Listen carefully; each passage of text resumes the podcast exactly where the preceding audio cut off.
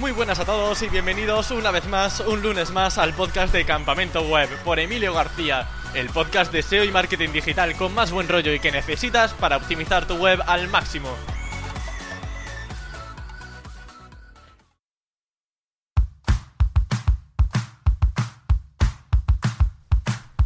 El podcast de esta semana está patrocinado por Don Dominio, que además me hace mucha ilusión porque llevo usando sus servicios desde que empecé en internet. Yo uso Don Dominio principalmente para registrar mis dominios y bueno, vais a encontrar más de 800 extensiones, así que yo creo que vaya a tener variedad de sobra para poder encontrar un buen dominio. Además también hay descuentos por volumen para quienes compréis muchos y personalmente una de las cosas que más me gustan es su panel de gestión, porque es bastante completo, siempre están mejorándolo y sobre todo es muy muy intuitivo. También os recomiendo que la visitéis periódicamente porque van lanzando ofertas para extensiones muy populares y de vez en cuando van saliendo gangas. Y claro, eh, tema de ofertas, obviamente, el precio manda y Don Dominio suele tener muy buenas, así que de verdad revisarlas de vez en cuando que encontraréis cosillas interesantes. Si también necesitáis hosting, comentaros que ofrecen alojamiento web con PHP y MySQL desde 25 euros al año, además de certificados SSL por menos de 5 euros al año.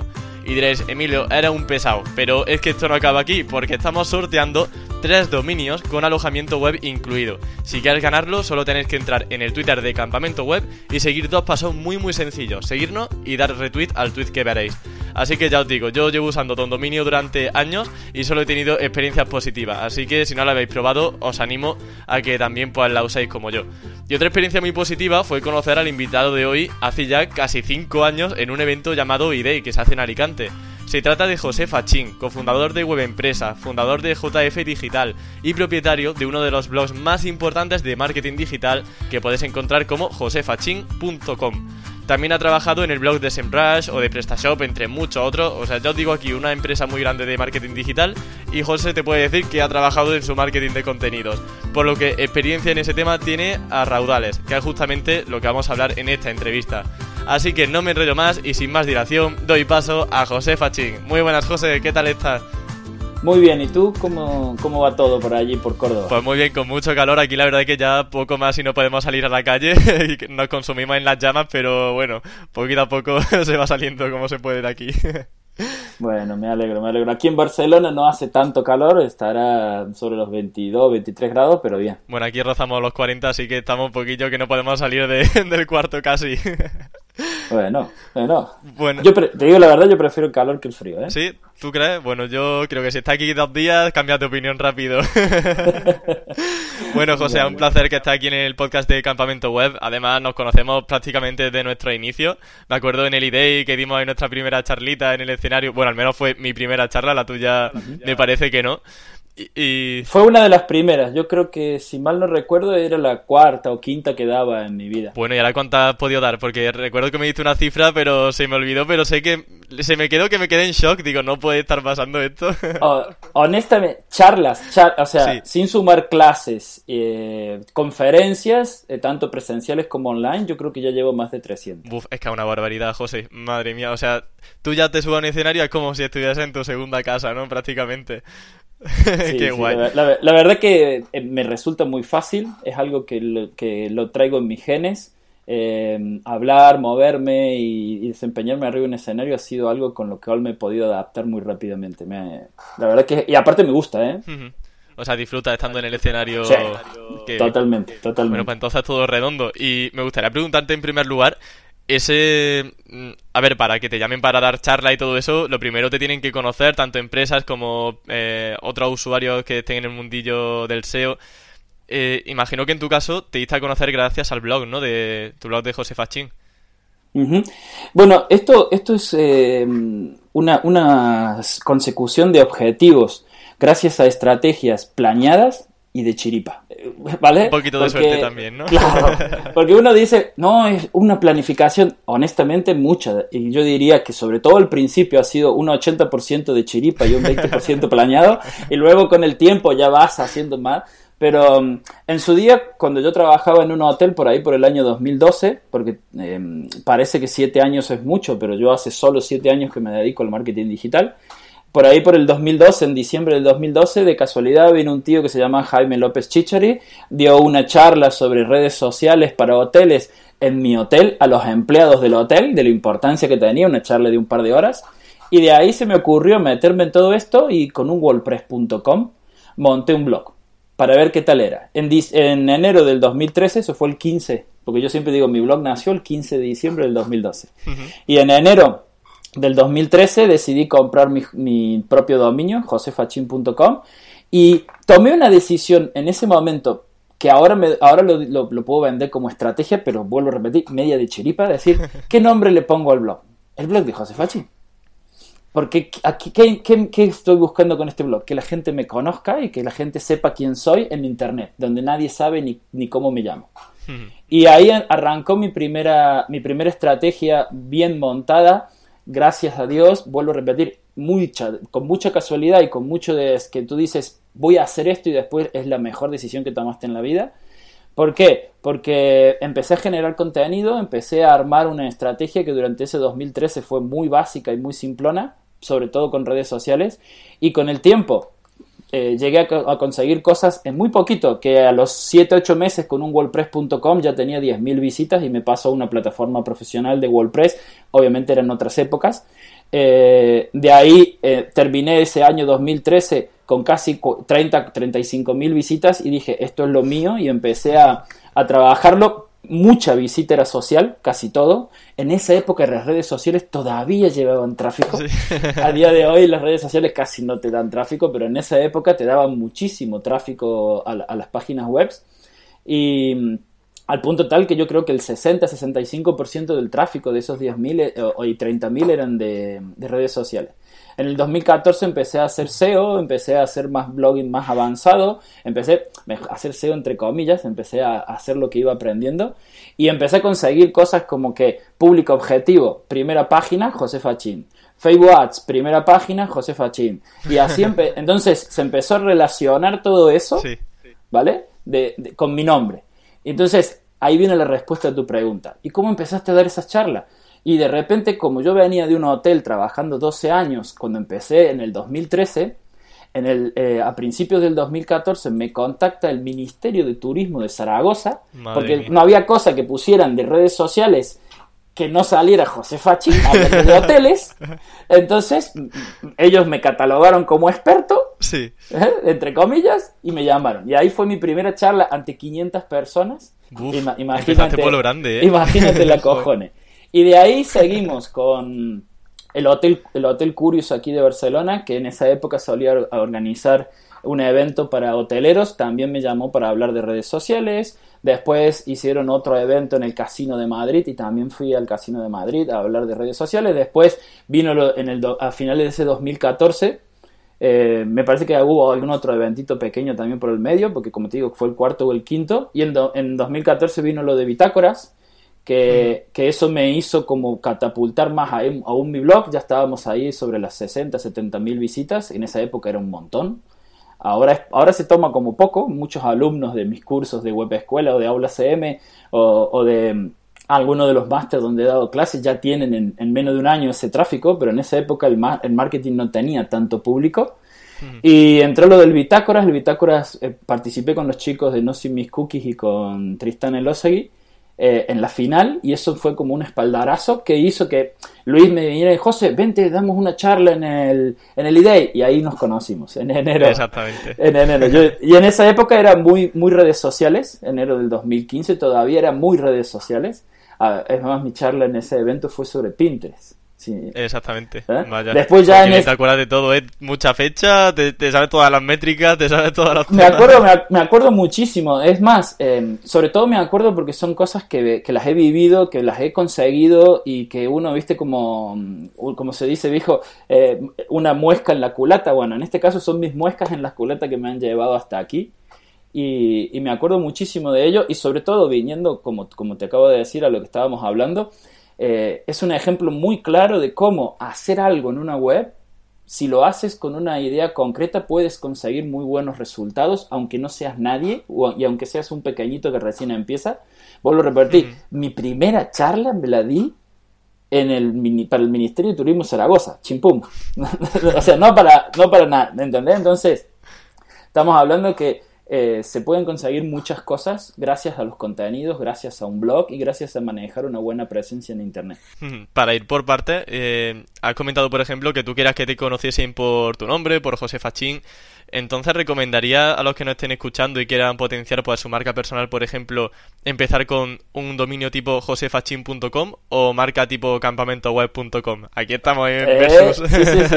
Mira, eh, esto tiene diferentes acepciones. Siempre, siempre suelo decir, hay, hay cosas que se hacen así porque se hacen así, hay cosas que se hacen así porque yo quiero que se hagan así, y hay cosas que se hacen así porque la gente dice que se tiene que hacer así.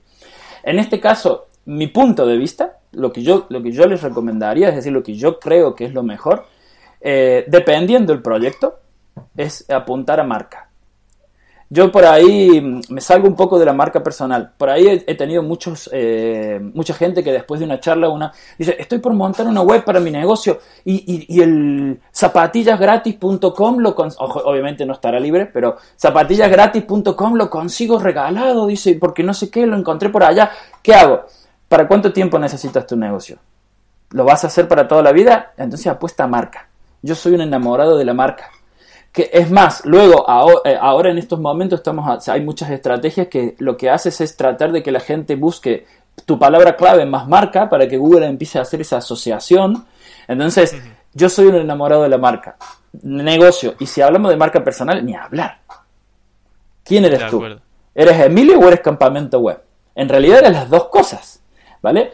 Pero depende del negocio. No, tampoco quiero decir que esté mal la, estrategia que tú hayas montado, pero siempre creo que si por detrás del proyecto hay una marca personal y tu objetivo es eh, montar una web que luego si querés la vendés, la regalás, hacerlo como quieras. Pero si es una web que va a representarte a ti, tu nombre. De hecho, algo te lo preguntaba porque en mi caso, bueno, he empezado el canal de YouTube hace poco y dije, bueno, ¿y para el canal que pongo Campamento Web o Emilio García? Porque ya he llegado al punto ya de que, bueno, la gente quiero que no solamente vea mi cara, me conozca un poco, sino que también pues sepa cuál es mi nombre y que no sea Campamento Web tal cual solamente.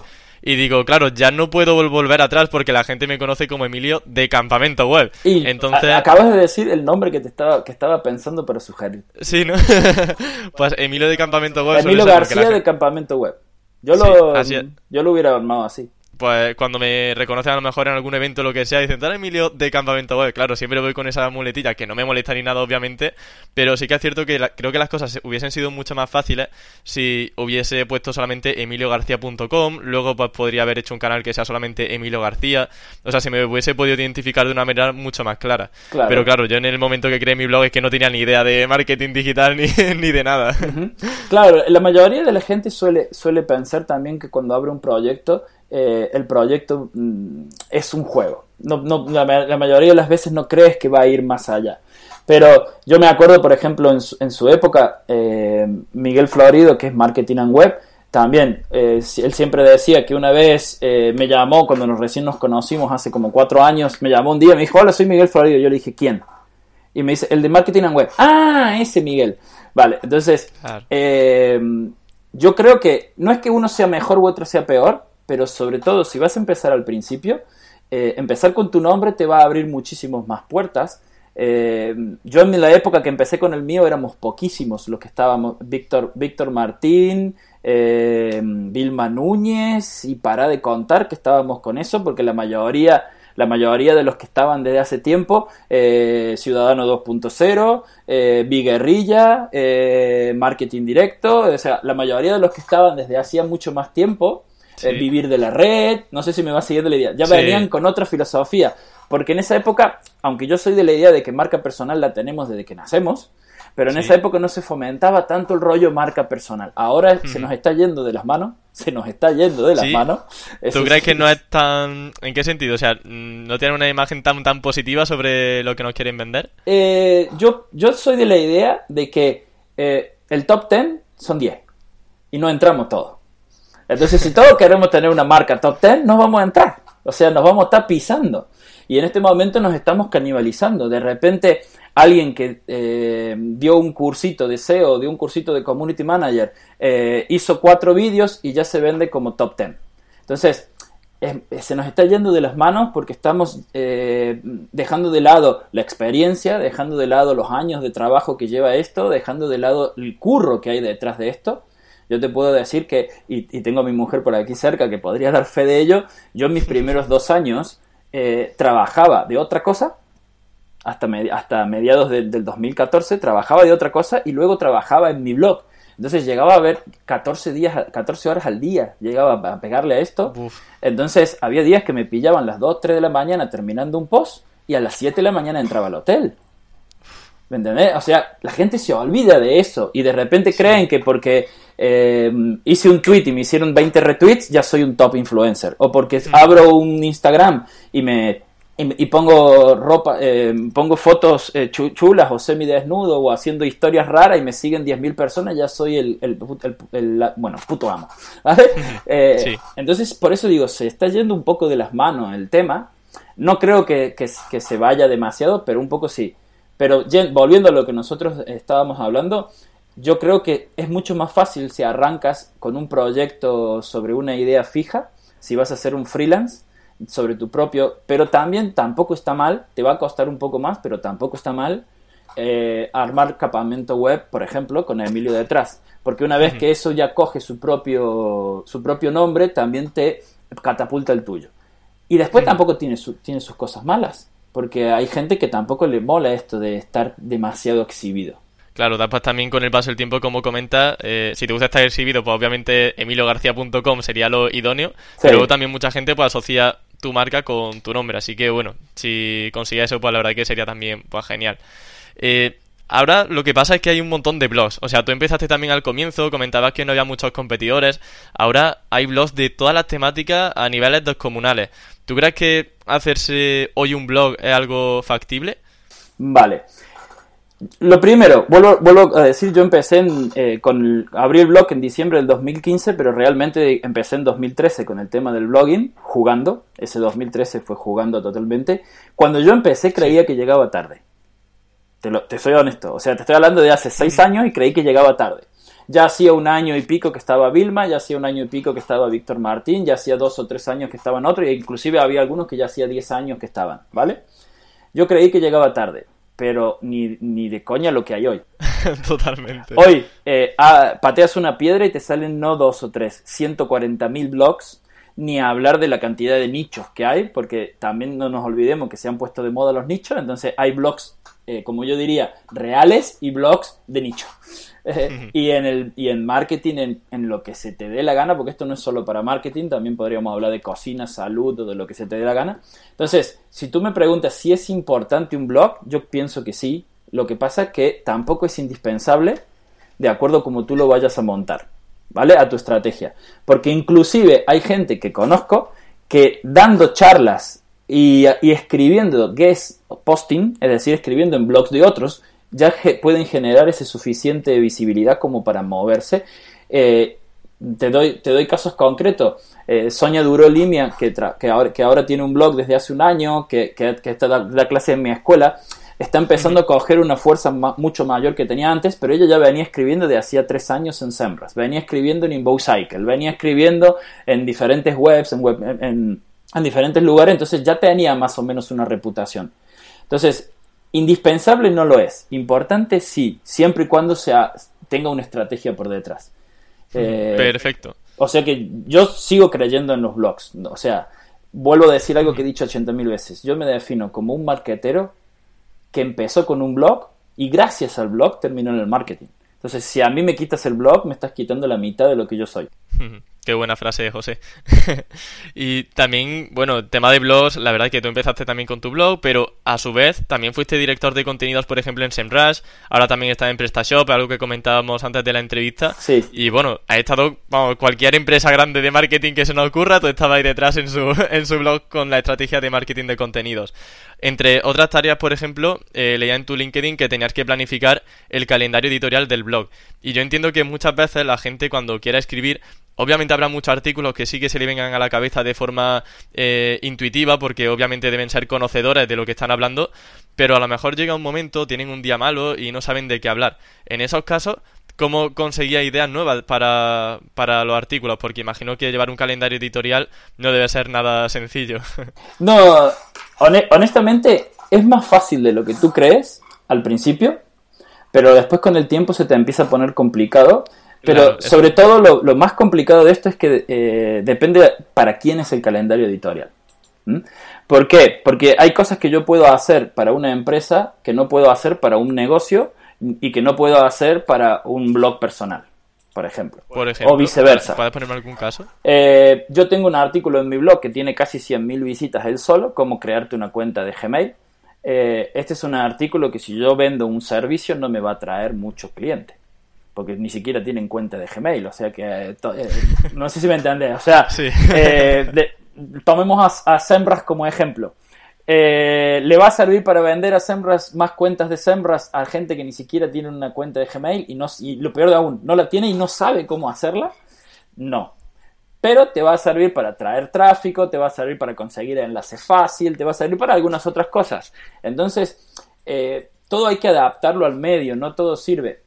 Después ahora, em, las herramientas de SEO, perdón, las herramientas de SEO han hecho eh, una, moneda de dos caras. Por un lado nos han abierto un mundo gigantesco, ahora con muy poquita experiencia puedes hacer virguerías, eh, pero también nos han dado el refritado. ¿Qué significa? Yo pongo una palabra clave en una herramienta SEO y me dice quiénes están posicionando por esa palabra clave, cómo han hecho ese contenido, qué estructura tiene, me, me chivatea todo sin necesidad de saber nada y yo me puedo hacer los refritos de la vida. Eh, entonces, aquí entra el tema. cuando estás con una marca, eso es complicado porque la marca tiene una voz, la marca tiene una estrategia de empresa, la marca tiene una imagen. Entonces, eh, hay cosas que tienes que adaptarla a esa imagen. Entonces ahí vamos a decir la, palabra clave que la estrategia de contenidos es para el negocio, no el negocio para la estrategia de contenidos. Genial, nos quedamos con esa frase clave, la verdad que muy muy buena. Luego, por ejemplo, a la hora de maquetar el contenido, ¿nos podrías dar consejos para que un texto invite a la lectura? Porque, claro, podemos tener un contenido súper bueno, pero que si a la gente no le apetece leerlo, mm, se va a ir en cuanto lea un párrafaco enorme sin encabezado, sin nada. Eh, no sé, temas de párrafo, imagen encabezado, ¿qué se te ocurre que, pueda ayudarnos? uno, uno, cuando ya termina hablando tanto del mismo tema cree que todo el mundo lo sabe, pero todavía a día de hoy hay gente que no sabe que hay que ponerle un H1, un H2, hay que, o sea Vamos a empezar de la parte básica y subimos. Eh, lo básico y lo principal es tu contenido tiene que estar estructurado. Y para empezar a estructurar un contenido son los títulos. ¿Vale? Ahora, en, su época cuando yo empecé se usaba hasta el H4 y el H5, ahora con el H1, 2 y 3 vas tirado.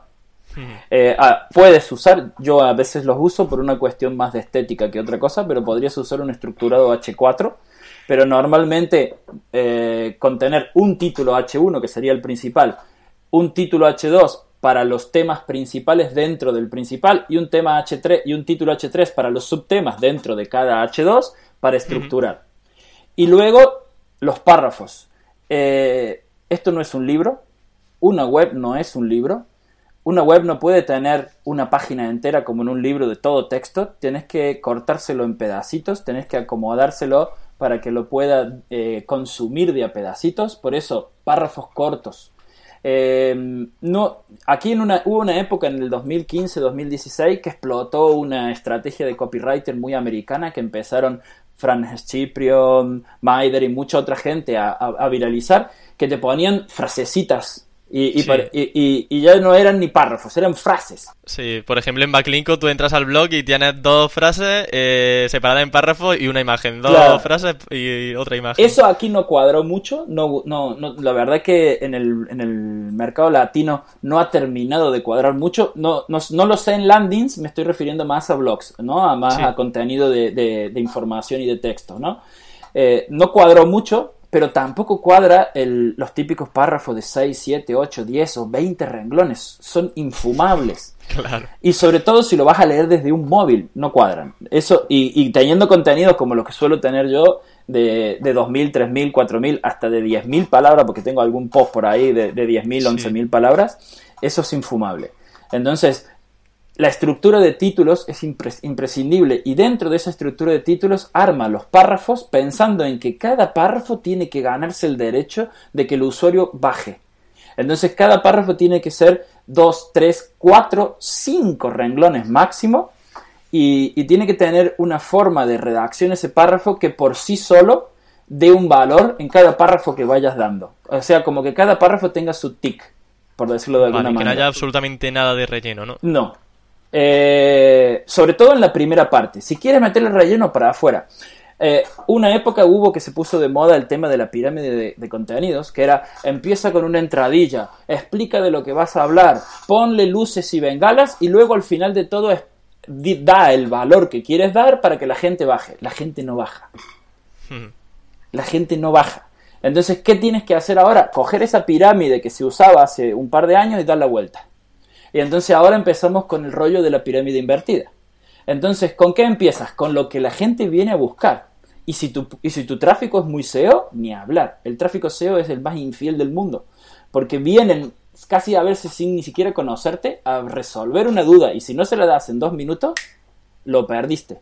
Entonces arrancas con una pequeña entradilla y ya le estás respondiendo lo que quiere. Y luego esa chicha y te puedes espabilar y puedes empezar a darle todo lo que quiera ya, ya más abajo que quién se va a quedar ahí abajo, el que realmente le interesa lo que tú estás ofreciendo. Y eh, ahora también a colación te quería preguntar el tema de los artículos largos o cortos, porque muchas veces entramos en la duda de, bueno, ¿y yo el artículo largo realmente me va a ayudar más a enganchar al usuario, a fidelizar más, a posicionar mejor?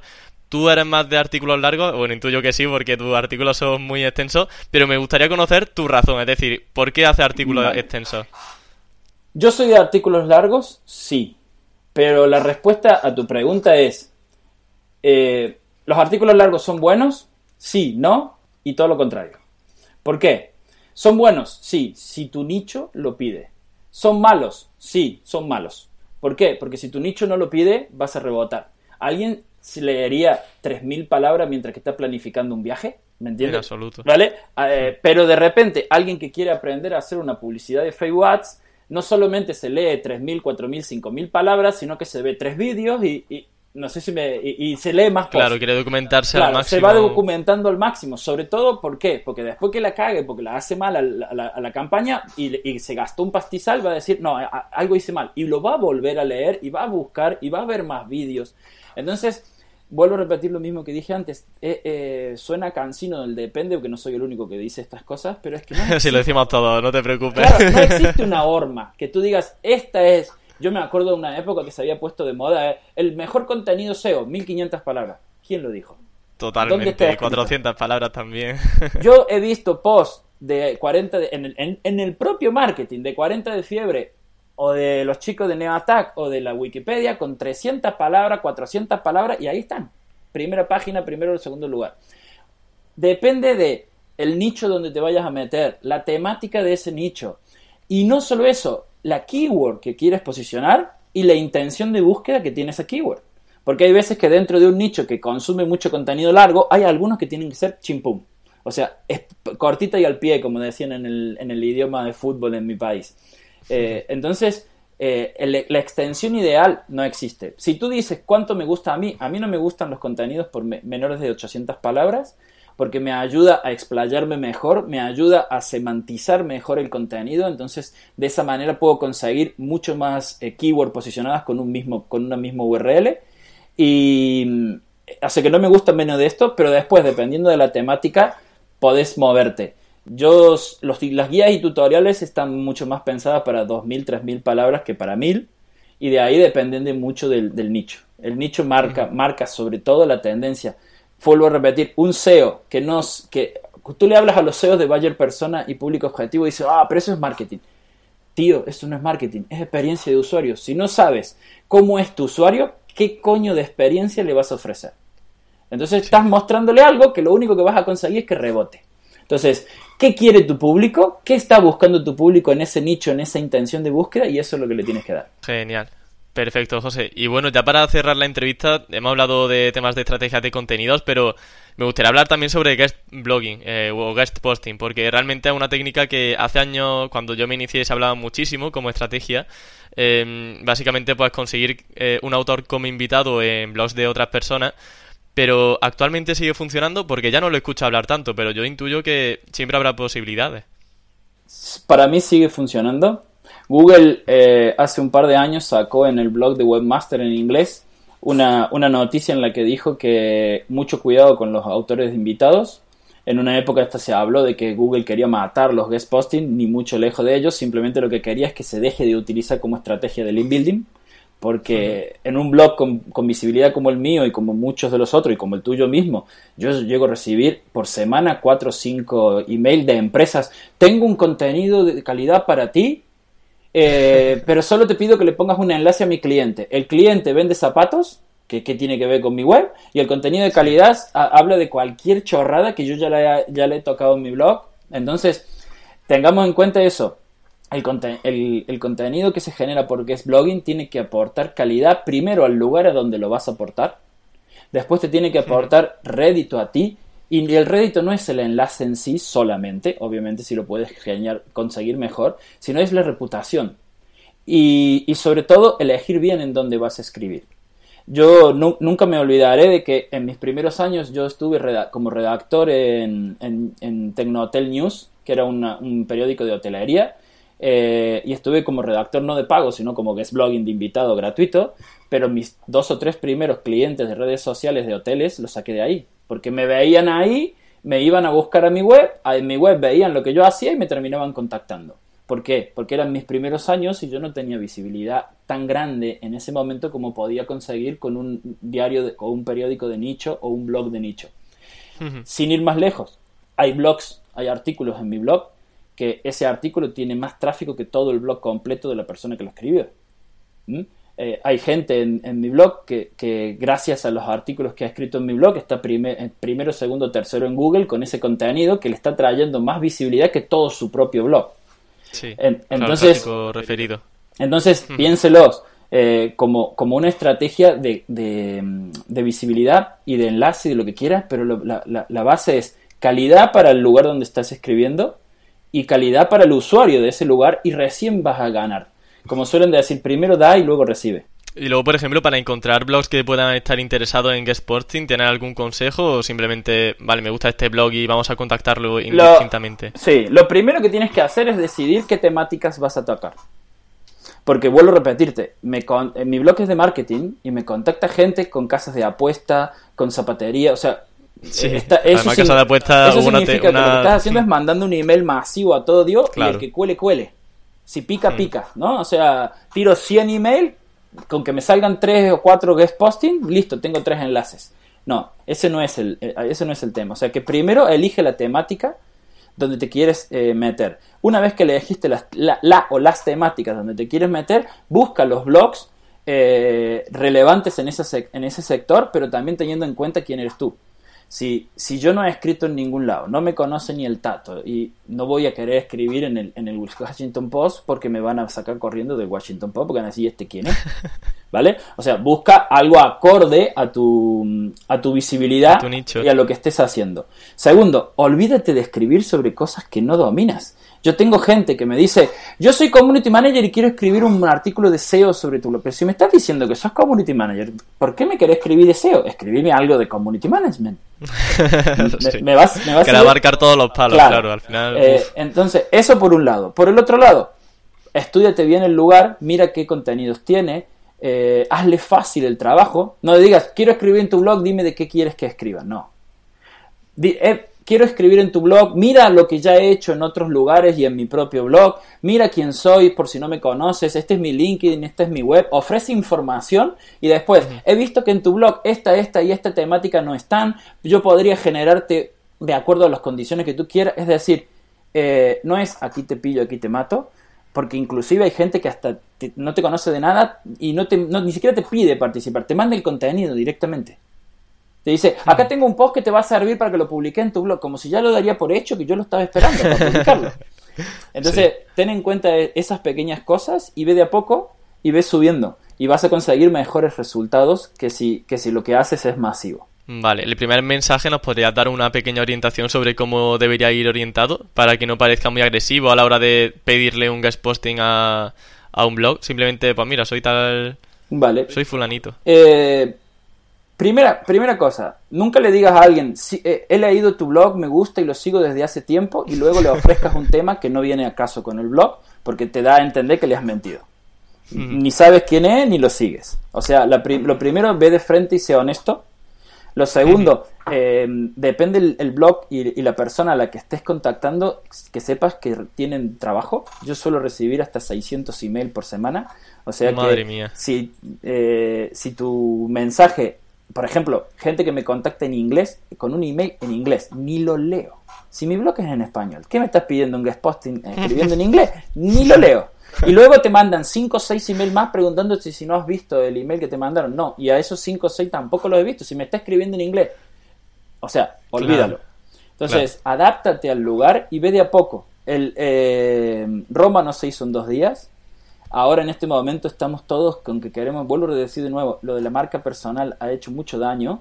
Este de todos queremos ser top, pero no lo queremos ser trabajando, lo queremos ser apretando dos botones y mañana. Entonces todos queremos Mm. tener un Instagram que colguemos una foto y esa foto tenga 100.000 likes como la del huevo y de repente sea famosísimo y todo el rollo o, o que nos publiquen en el Washington Post de la- y nos saquemos de la galera un artículo que nos haga famoso. Pero eso lo consiguen dos o tres. Claro. Y además también hay que tener en cuenta que primero hay que hacerse experto y luego influencer, no primero influencer y luego hacerse experto sobre la temática de la que habla, Y- que también se dan Y si me empujas, yo no soy amigo de la palabra experto, yo soy más del especialista, es decir, primero hay que aprender y especializarse para llegar a ir más allá. Ahora hay unos pseudo eh, influencers que yo me quito el sombrero y todo bien, eh, que son influencers no de temáticas como lo que nos mostramos nosotros, sino que son más bien eh, de moda u otras cosas, cada uno en su nicho y puede adaptarse, porque hay cosas que puede hacer uno que otros no. Pero si tu nicho es muy profesional, eh, llámese médico, llámese eh, cocinero, ya- eh, la gente necesita saber que sabes. Y la mejor forma de saber, demostrar que sabes, es vídeos, tutoriales, cosas que estás demostrando lo que tú sabes. No, no es, no es eh, sacándote fotos con poses que vas a ganar en ese sector. Hay otros en los que eso triunfa. En este sector no mucho. O por lo menos no mucho a todo el mundo. Siempre hay algunos casos, hay algunas cosas, como yo les suelo llamar, los poltergeist del marketing. Siempre hay algunas cosas raras, pero normalmente sin trabajo no hay nada. ¿eh? Genial, José. Oye, pues mira, ha sido un placer tenerte en el podcast. Lamentablemente la entrevista termina aquí, se me va a pasar el tiempo rapidísimo y es un gustazo eh, escucharte hablar sobre temas de estrategias de contenido porque además con tanta naturalidad, la verdad que es que es genial poder escucharte, así que de verdad muchísimas gracias por haber venido al podcast. Tienes aquí la- los micrófonos abiertos cuando quieras Perfecto. y nada, que a ver si nos vemos pronto por otro evento también. Igualmente, espero, espero vernos. Si me permites hacer un pequeño resumen, porque me fui un poco por las ramas, eh, Sí, en lo claro. que la gente, te- tú me decías, una estrategia de contenido que debe tener. Primero, una temática adecuada a- al negocio o a la estrategia que vas a hacer. Eh, el contenido no marca la estrategia, sino que la estrategia marca el contenido. Segundo, eh, puedes eh, aprovechar a tus propios usuarios y clientes para ver qué necesidades tienen y arrancar con ellas. Nada mejor que solucionarle problemas a la gente para que la gente te mire como un referente y te coja cariño y eso fomenta marca personal o de empresa. Es decir, ese, engagement que se dice tanto en marketing. Luego, cuando no sabes de qué escribir, siempre hay alguien que se les ocurrió algo mejor que tú. Hay herramientas para traquear. Nunca copies, porque las mentiras tienen patas cortas, todo el mundo se da cuenta. Pero puedes sacar ideas de temáticas y luego hacerlo a tu versión y a tu modo. O al de tu marca o al del cliente que estés haciendo. Pero yo, eh, yo diría, solución de, de- problemas de los clientes, solución de, de necesidades de la empresa y eh, cosas que puedes inventar. Por ejemplo, en PrestaShop estamos ahora en una época en que estamos sacando mucho contenido técnico porque han hecho la migración del 1.6 al 1.7 y un montón de gente le estalla la cabeza. Entonces estamos con módulos, estamos con migraciones. Este, ¿Qué buscamos? Necesidad de los clientes de nuestro negocio para que ellos aprendan y se sientan contentos y no de repente la empresa que querían pase a ser un enemigo. Y eso se consigue con contenidos. El contenido no solo es para salir primero en Google, sino también es para que esa comunidad que tú tengas se enriquezca. Y luego la estrategia del contenido que vas a hacer en sí. eh, una buena estructura de títulos, eh, párrafos cortos que pueda ser fácilmente leíble en el móvil. El móvil marca, la web antes era para ordenadores adaptada a móviles, ahora la web es para móviles que se pueda ver bien en un ordenador. Entonces el contenido tiene que seguir esa misma tendencia. Entonces, si el contenido no carga rápido, no se puede digerir o consumir, yo suelo decir que un post es un paquete de galletas que tú tienes que consumir galleta por galleta. Si no lo puedes hacer así, te lo tenés que meter al paquete entero, la mayoría de la gente se atraganta. oh, qué buena frase, qué guay. Espero que más o menos esto le haya servido y eh, sigo, sigo invitándolos a todos que quieran aprender en josefachin.com, ahí los tenemos, y en Web Escuela, los cursos de mi escuela también están a la disposición vuestra. Seguro, bueno, pues completamente recomendable y además yo creo que vamos, después de todos los consejos que has dado, seguro que están súper agradecidos. Yo también lo estoy, así que lo he dicho, José, que muchísimas gracias por estar aquí y nos vemos pronto, espero. Espero que sí, un abrazo, Emilio. Nos estamos viendo. Un abrazo, José. Adiós. Adiós. Y así despedimos la entrevista de esta semana. Gracias nuevamente a José Fachín por participar en el podcast de Campamento Web. Gracias también a Don Dominio por patrocinarlo. Y ya sabéis, en el Twitter de Campamento Web tenéis el tweet de Don Dominio al que haciendo RT y siguiendo ambas cuentas podéis entrar en el sorteo de tres dominios con alojamiento incluido. Así que, pues nada más, que nos escuchamos la semana que viene, como siempre, con muchas ganas de aprender y muchas cosas que contar. Hasta la próxima.